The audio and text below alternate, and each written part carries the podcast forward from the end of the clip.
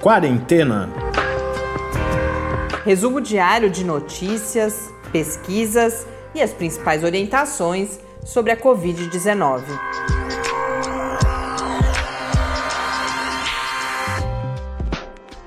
Quarentena, dia 143.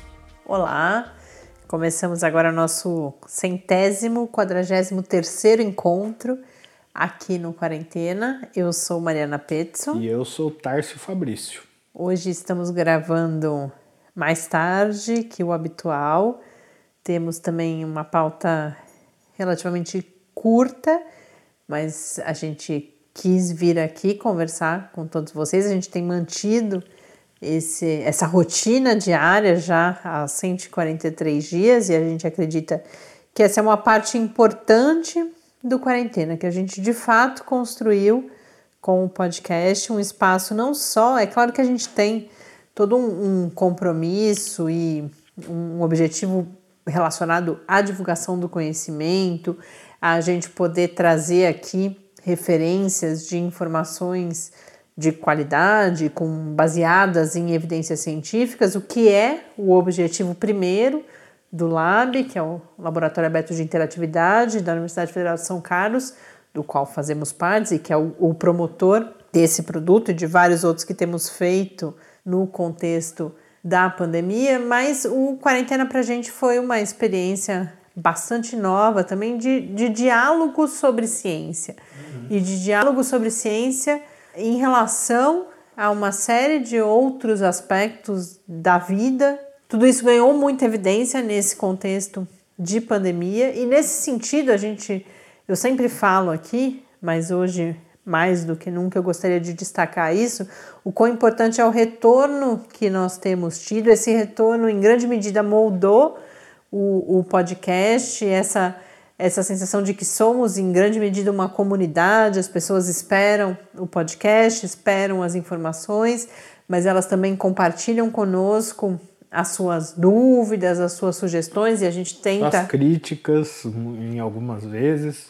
E a gente tenta trazer aqui para o podcast e a gente sempre sentiu que esse compartilhamento que vocês tantas vezes fazem conosco nos e-mails que nos enviam e que eu menciono aqui muito rapidamente em geral, mas a gente lê os e-mails e a gente sabe o quanto as pessoas se expõem, inclusive expõem a sua experiência nessa pandemia.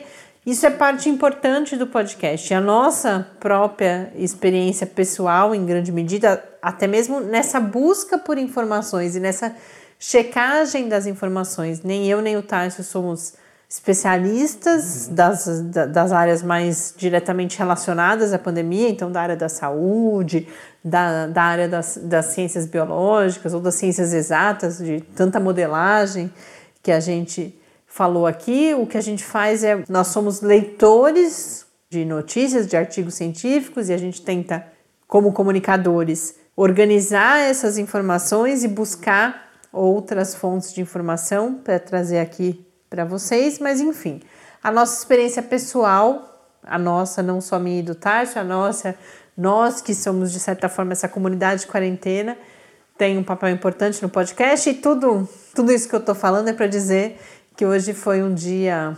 Quem nos acompanha deve ter percebido que as últimas semanas foram um pouco Mais atípicas. Né? A gente estava com, com um acúmulo de atividades e esse acúmulo está relacionado a um processo na, na vida profissional minha, do Tárcio, do laboratório, que teve, de certa forma, um, um ápice no dia de hoje. E isso, de certa forma, faz com que a gente precise fazer esse episódio um pouco mais curto, mas a gente não tem dúvida também de que resultará em maiores possibilidades, em novas possibilidades de projetos de disseminação do conhecimento e em resultados bastante relacionados a todo esse diálogo entre ciência e sociedade, entre as possibilidades da ciência de contribuição com vários desafios enfrentados pela sociedade e desse olhar crítico também para essa participação da ciência na sociedade. E toda aquela conversa inicial era para dizer que a gente isso tem bastante a ver com se não com, com a vida pessoal, mas também com a vida pessoal, mas em muita coisa que a gente acredita que nos trouxe até aqui a essa realização do quarentena e sobre várias questões que a gente deve conversar com vocês sobre elas nos próximos dias.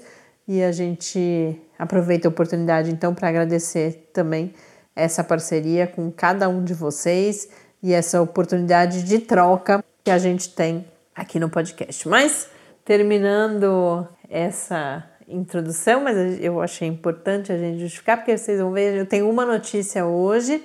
A gente vai falar, eu prometi ontem que falaríamos sobre a matéria que foi publicada na Science sobre o que causa a Covid-19, como que o vírus entra nas nossas células e, e, a gente ir entendendo esses conceitos, não que a gente vá virar especialista, mas o que eu falava ontem era sobre a ECA2, que eu confirmei é uma enzima de fato, e é uma enzima muito importante no processo de infecção pelo SARS-CoV-2, que é o vírus causador da Covid-19. Então, como prometido, eu trago essa notícia e a gente traz uma entrevista também com o professor Alberto Ogata, que é da Fundação Getúlio Vargas, uma pesquisa relacionada aos impactos sobre a saúde física e o bem-estar desse, dessa necessidade de realização de trabalho remoto sem uma preparação prévia aqui a pandemia nos obrigou. Mas vamos primeiro aos números. Hoje no Brasil temos registrados oficialmente 2.858.872 casos, com 97.288 mortes por Covid-19, um acréscimo de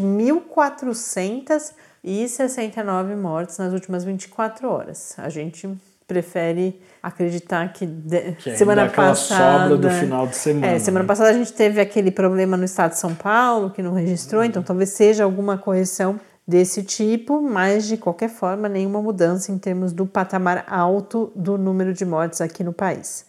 No mundo, segundo a Organização Mundial da Saúde, são 18 milhões 354.342 casos e na John Hopkins, 18 milhões 710 mil 668 casos, com 704.869 mortes por Covid-19.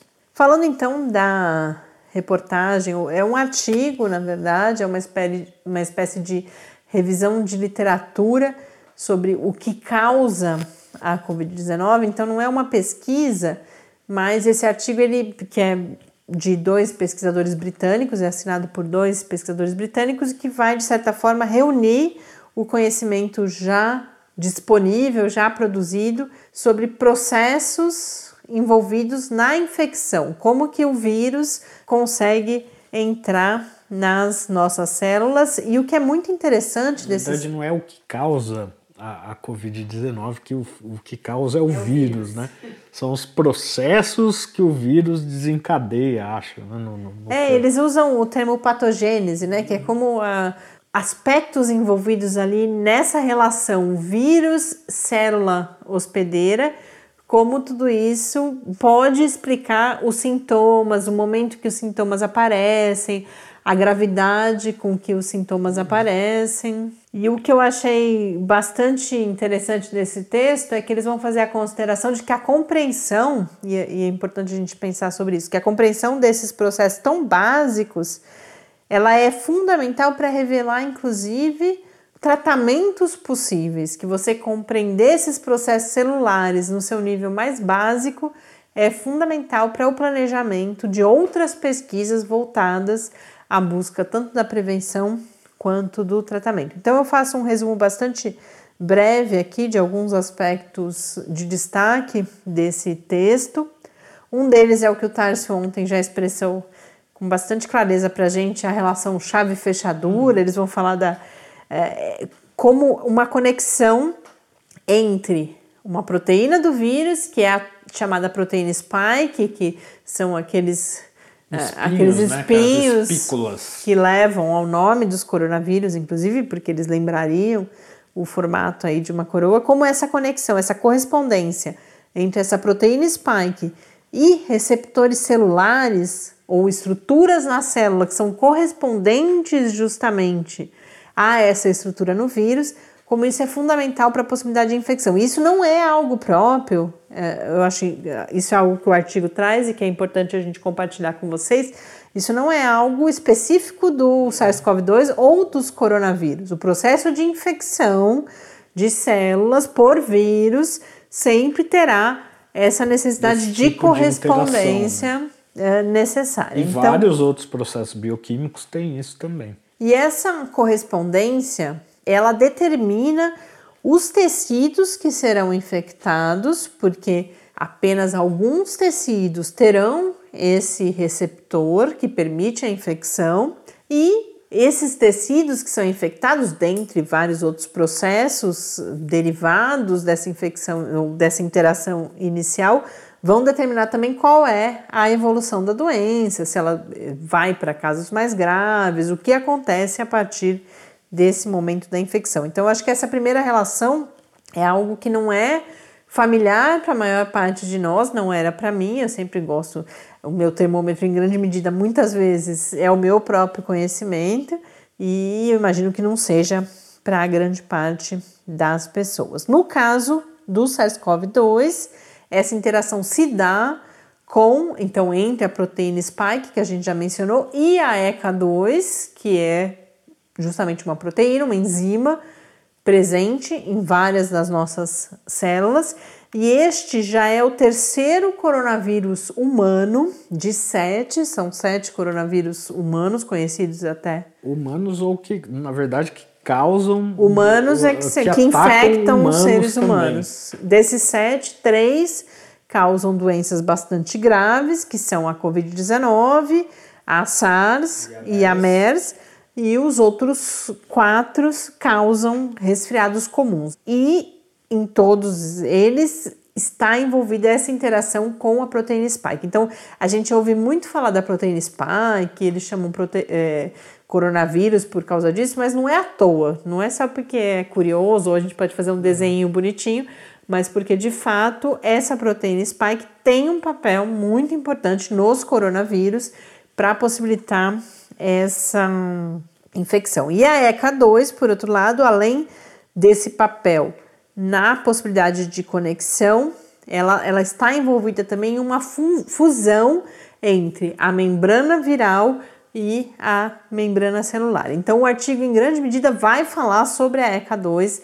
A ECA2 tem um papel muito importante. Eu aposto que vários de vocês já leram textos e viram, pelo menos comigo aconteceu também. Você via aquele ECA2, ECA2 ou ACE, que é a ordem quando vem, é usada a, a ordem do inglês. Eu entendia, nos últimos dias venho entendendo mais o, qual esse papel da ECA2, mas a gente lia e via que aquilo estava presente, já imaginava que era importante. Um dos achados que aparece nesse artigo é que uma característica da proteína spike específica do SARS-CoV-2, que é diferente, por exemplo, do SARS ou da, do, do SARS do vírus, né, que causava a doença a do SARS. SARS-CoV, né? Essa característica específica, porque a gente tem ali mutações, diferentes apresentações dessa proteína, ela pode ser, uma hipótese é que ela pode ser a causa da infecção de mais tecidos pelo SARS-CoV-2. Isso se liga, por exemplo, a várias notícias que a gente já trouxe aqui de que ah, os pesquisadores estão investigando possíveis sintomas neurológicos, se eles estão relacionados à reação inflamatória do corpo humano ou se o vírus de fato consegue infectar esses tecidos. A gente tem outra, e aí já é uma constatação que aparece nesse texto, os tecidos envolvidos no nosso sistema gastrointestinal são infectados pelo SARS-CoV-2. E isso pode explicar a prevalência de sintomas gastrointestinais, como por exemplo a diarreia, que é comum né, como sintoma da Covid-19. E, e, como alguns trabalhos já indicaram, é o tipo de tecido que o, o vírus fica por mais tempo alojado, né? Então, outros tecidos, quando a pessoa tem uma melhora, quando se cura aí do, do vírus, vão estar tá livres do, do, do SARS-CoV-2, mas esse vírus ainda vai continuar por um tempo no, no intestino, nos tecidos é, do intestino. E da mesma forma, você investigar essa presença da ECA2 pode explicar outros sintomas e outras e a possibilidade de infecção de outros tecidos. Mas por que então a ECA2 seria tão relevante? O que eles colocam assim, eles vão começar a explorar porque a conexão se dá com a ECA2 e um outro aspecto muito importante é que a ECA2 ela aparece, ela tem um papel de equilíbrio, um papel que é chamado de homeostático. Ela contrabalança os efeitos da ECA no sistema cardiovascular e a ECA é, portanto, uma outra enzima que tem relação com o controle da pressão e também com atividade inflamatória. Então a gente viu durante bastante tempo uma dúvida sobre o uso de medicamentos de controle de pressão, a relação disso com o possível agravamento. Mas além disso, ela e relacionado a esses processos de homeostase, a ECA2 ela tem aparentemente um, uma função protetiva em tecidos pulmonares e o vírus, ao atacar ou ao se ligar justamente à ECA2, elimina completamente essa proteção. Essa né? proteção e por isso nós teríamos todos os sintomas pulmonares que são característicos da COVID-19. Outra coisa que a presença ou ausência ou a maior expressão da ECA2, a expressão é justamente os genes produzindo essa proteína, resumindo e simplificando bastante todo esse processo, explica é o fato da doença iniciar pelo trato respiratório superior.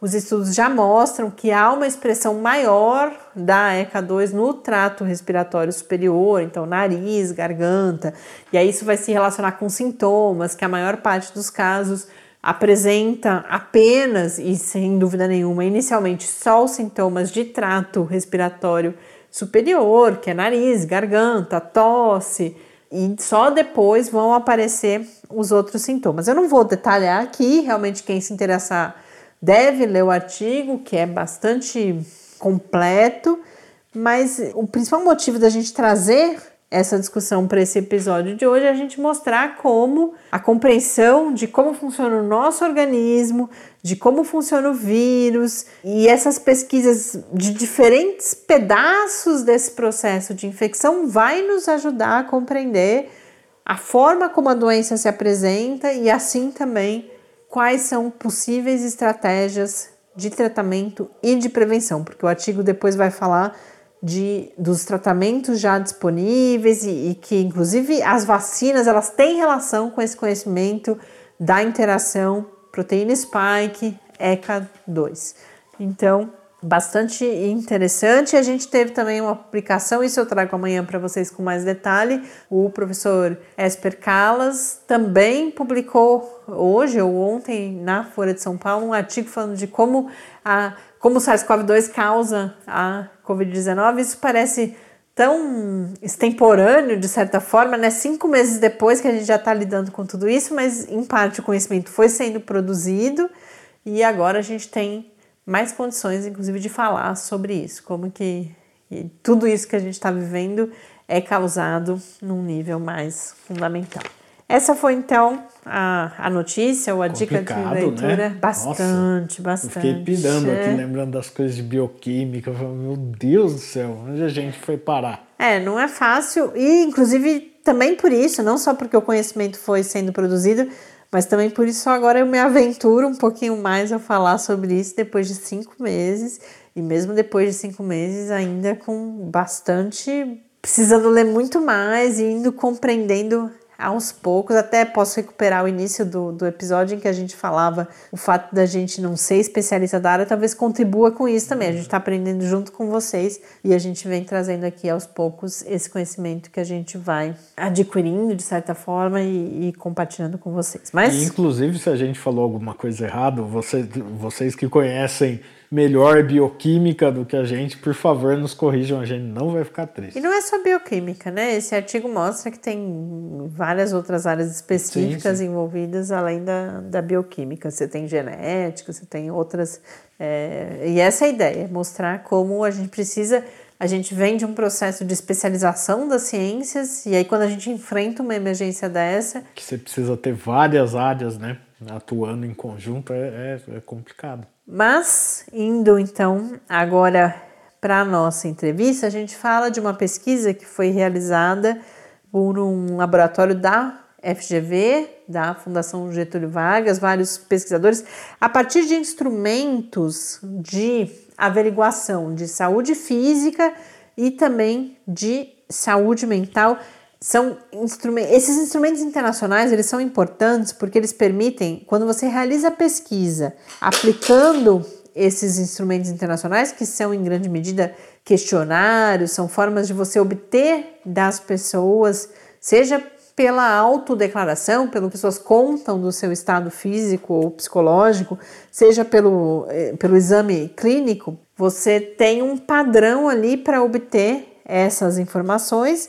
Muitas vezes eles existem já em inglês, em geral eles são produzidos originalmente em língua inglesa, e aí a tradução e a validação para outras línguas, e nesse caso para a língua portuguesa, é importante para que você possa ter pesquisas que comparem resultados entre diferentes populações. E esse é o caso dessa pesquisa que a gente reporta hoje, que foi essa, esse estudo realizado pela Fundação Getúlio Vargas sobre impactos do trabalho em casa, que a gente ouve muitas vezes atualmente sendo referido como home office, sobre a saúde física e o bem-estar e a saúde mental das pessoas. Essa pesquisa constatou, por exemplo, numa amostra de que, ou no, não numa amostra, mas num conjunto de 533 pessoas, que 55,6% dessas pessoas relataram alterações no sono, 57,1% dores no pescoço, 57,9% dores nos ombros e 58,2% dores nas costas. Então, é, resultados bastante expressivos em termos dessas dores é, localizadas ali nessa região pescoço, ombros e costas, mas também já investigaram questões como preocupações. 51,5% é, das pessoas reportaram preocupações com questões financeiras, 47,4% com a estabilidade no emprego, 47,7% com questões de saúde, com a saúde dos seus familiares e 22,6% das pessoas uh, se disseram solitárias ou impactadas de alguma forma pelo isolamento. Eu conversei sobre essa pesquisa, esses são os dados brutos, mas mais importante do que isso é a gente entender por que realizar uma pesquisa dessa natureza e, particularmente, essa tem uma relação com a formulação de orientações e de políticas, tanto para as pessoas individualmente, para que possam cuidar melhor da sua saúde, mas me parece que o mais importante nesse caso são orientações para as próprias organizações, para as empresas e outras organizações, para que possam se planejar em relação a esses impactos sobre a saúde dessa nova organização do trabalho, que é um tema que a gente já falou várias vezes aqui sobre um outro ponto de vista, particularmente do ponto de vista sociológico, principalmente na nossa parceria com o programa de pós-graduação em sociologia, e que hoje essa pesquisa nos permite abordar a partir desse ou desse outro olhar, que é o olhar das próprias instituições, das próprias instituições empregadoras. Então, eu conversei com o professor Alberto Ogata, que é professor na Fundação Getúlio Vargas e também é presidente da Associação Internacional de Promoção da Saúde no Ambiente de Trabalho e ele nos falou sobre principalmente os objetivos dessa pesquisa, uma segunda fase prevista que vai olhar para essa relação entre saúde mental e saúde física e também para como isso pode orientar justamente práticas melhores de home office, seja no nível de precauções individuais, seja nas políticas que as organizações podem adotar. Então a gente acompanha agora a nossa entrevista com o professor Alberto Gata.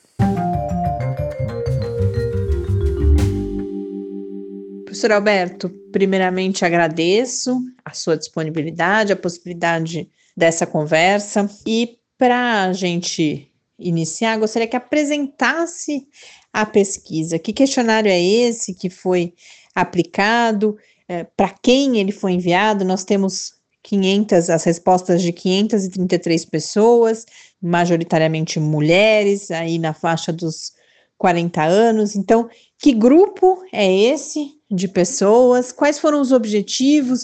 Qual a relevância de se obter essas respostas, esse conhecimento sobre como está sendo essa experiência do home office para essas pessoas? Então, um contexto inicial para a gente entender que pesquisa foi essa, quais foram seus objetivos e como que ela foi conduzida até esse momento. A pesquisa sobre o impacto na saúde e bem-estar do trabalho em casa, ela foi inicialmente é, feita em abril é, pelo Institute of Employment Studies de Londres. E como centro de pesquisa e administração em saúde da Fundação Getúlio Vargas, da Escola de Administração, nós temos uma parceria com o IES de Londres. Nós iniciamos um processo de tradução, aculturação do mesmo instrumento, que visa avaliar o impacto na saúde e no bem-estar das pessoas que foram repentinamente obrigadas a trabalhar em casa. Né? Então, essa é uma pesquisa que está sendo aplicada também em outros países, no México, na Índia, no Reino Unido, nos Estados Unidos, e a gente pretende comparar com esses países. Agora, nesse momento, o, o que nós fizemos é aplicar para uma população de profissionais que trabalham, na maioria, na área de serviços e é, entender como é a percepção dessas pessoas em relação ao trabalho em casa e o seu impacto, visto que há um risco de que haja um, maior adoecimento, maior impacto na saúde física e emocional e isso não seja percebido pelos gestores. Então, até para ajudar no planejamento, na orientação das pessoas e buscar estratégias eh, de gestão, eh, nós estamos realizando essa pesquisa e, num segundo momento, nós vamos avaliar o impacto da saúde mental sobre os sintomas físicos e emocionais. Né? Então, uh, o GV Saúde, em parceria com o IES, vai tentar aprofundar essa questão que é bem relevante e a gente achou que é importante nós temos uh, dados nacionais para fazer essa análise. Professor, e além então dos dados já encontrados, Gostaria que contasse um pouco como que vai ser essa segunda etapa, portanto, de relacionamento entre a saúde mental e os impactos, portanto, em aspectos físicos e emocionais. Pelo que eu entendi, será um instrumento também internacional, um instrumento da, das Nações Unidas para essa verificação e para que seja possível, inclusive, a realização de comparações internacionais. Vai se apresentar brevemente para os ouvintes do podcast essa etapa subsequente? Nós usamos o instrumento WHO5, da Organização Mundial de Saúde, com cinco questões que é validado, é traduzido validado para o português. E ele tem uma boa sensibilidade para identificar situações em que há um comprometimento do bem-estar e um maior risco de comprometimento da saúde mental. E aí nós vamos avaliar essas, uh, os scores do WHO5 com questões relacionadas à saúde física, a questões relacionadas à saúde emocional. E na, nesse grupo inicial é considerado um score abaixo de 13 já su sugestivo de um acompanhamento. A média na nossa amostra inicial foi de 13,8 mostrando que há um número considerável de trabalhadores onde há necessidade de um acompanhamento mais a miúde acerca da saúde mental, saúde emocional. Acho que esse é um tema que nós vamos nos debruçar e que é o interesse também do IES de Londres, especificamente do impacto do trabalho em casa durante a pandemia e o seu efeito na saúde mental. Professor, e a produção desse conhecimento, a realização dessa pesquisa, tem como objetivo permitir, inclusive, ou talvez até principalmente as organizações, que se estruturem e se preparem no sentido de manutenção e cuidado com a saúde dos seus profissionais. Como que, de um lado, essa pesquisa pode contribuir para esse planejamento e que tipo, de que tipos de ações, de políticas a gente está falando que as organizações poderiam adotar a partir, é claro, do conhecimento já acumulado e desses primeiros resultados para prevenir esse impacto que já vem sendo identificado do trabalho em casa e da pandemia? Sem dúvida é muito importante apoiar as pessoas e as organizações para que eh, mantenham a sua saúde e o seu bem-estar. Um exemplo muito interessante são as orientações da OIT na retomada das atividades pós-pandemia. Eu acho que as pessoas têm que ter alguns cuidados pessoais, né, no sentido de manter seu nível de atividade física, de alimentação, um sono adequado, o equilíbrio entre a vida pessoal e a vida profissional. E as empresas têm que buscar criar canais de comunicação para ouvir o trabalhador, é, sentir quais são as suas necessidades, quais são os problemas, procurar juntos é, soluções para que questões importantes não fiquem por baixo do pano. Então, a integração e a busca comum de soluções é muito importante. A nossa pesquisa pretende trazer alguns insights, uh, algumas propostas, uh, tanto para as organizações quanto para os trabalhadores, no sentido da melhor gestão, melhor cuidado, tanto no trabalho em casa quanto no retorno à empresa. Obrigada, professor Alberto.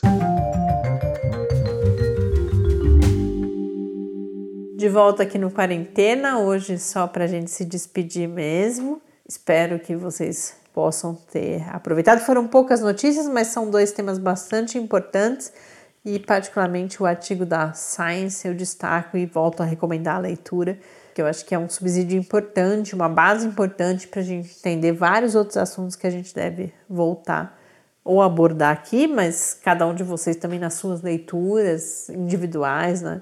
Nos processos de informação sobre a doença e, e a ação do SARS-CoV-2. Uma boa noite, muito obrigada pela companhia e até amanhã. Até amanhã, continuamos juntos. Fique em casa. Quarentena é uma realização do Laboratório Aberto de Interatividade para a Disseminação do Conhecimento Científico e Tecnológico da Universidade Federal de São Carlos, o LAB da UFSCar, do Centro de Desenvolvimento de Materiais Funcionais, CDMF, e do Centro de Inovação em Novas Energias, o CINE. Pauta, produção e apresentação: Mariana Pezzo e Tárcio Fabrício. Arte e design de Henrique Mateus. Desenvolvimento web: Eduardo Martins. Edição de áudio: Lucas Stefanuto. Apoio Fundação de Amparo à Pesquisa do Estado de São Paulo.